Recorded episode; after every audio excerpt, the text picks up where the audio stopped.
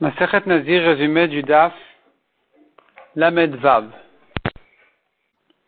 La Gemara ramène une halakha de Rabbi Yochanan qui dit quand nous avons dans la Torah une interdiction de manger ou de faire euh, une certaine chose à partir d'une certaine quantité, on ne pourra pas associer le permis avec l'interdit pour compléter la quantité si elle était insuffisante. C'est-à-dire, si, par exemple, le non cachère était d'une quantité insuffisante pour être hayav, et qu'il a complété avec un peu de cachère aussi, en général, ça ne va pas se compléter, ça ne va pas s'associer. Sauf pour le nazir, exceptionnellement, où là, si par exemple il a trempé son, pain dans du vin, eh bien, même si dans le vin, il n'y avait pas la quantité qu'il fallait pour le rendre hayav, je vais associer le pain pour compléter la quantité.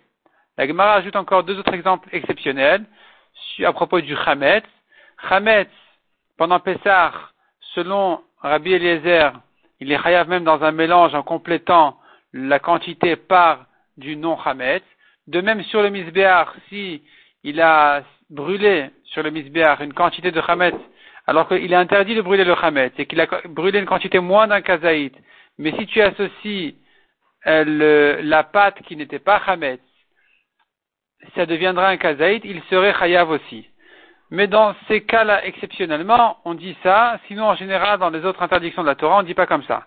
On ne dit pas que le permis va compléter la quantité interdite, il faudrait qu'il y ait une quantité complète de l'interdit seul. La Gemara demande si c'est comme ça. Comment tu comprends la lacha qui dit une soupe de choulin, qui n'est pas trouma, avec un peu de d'ail, un peu d'huile de trouma dedans. Si quelqu'un en a mangé, qui n'est pas Cohen, il est chayav. Pourquoi il est chayav Si un étranger en a mangé, il est chayav. Si quelqu'un l'a touché, à l'endroit qu'il a touché, c'est interdit.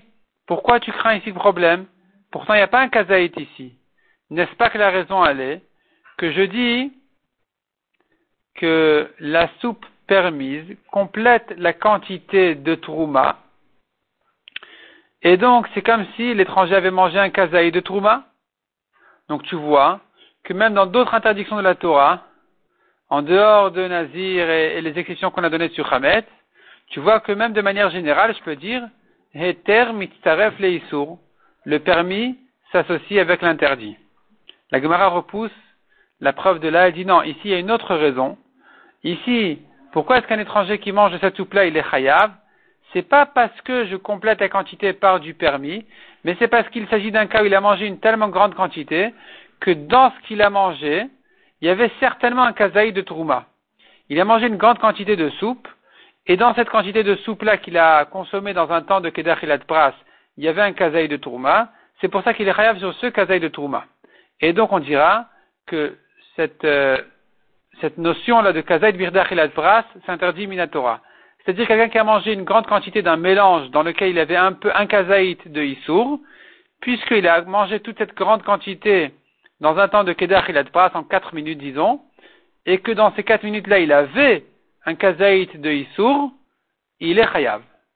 La Gemara dit quoi? Tu veux dire que c'est minatora, ce principe-là de kazaït birdach et pras Comment tu vas comprendre que euh, dans des doutes on prend la coula. Par exemple, si j'ai un doute, si ça, il y a eu un mélange de choulin avec tourma, je suppose que tout s'est bien passé. Les choulines sont tombées dans du choulin, la tourma dans du tourma, dans de la tourma. Comment je peux me permettre de supposer que tout s'est bien passé alors que je prends un risque de kazait birde achilat pras minatora?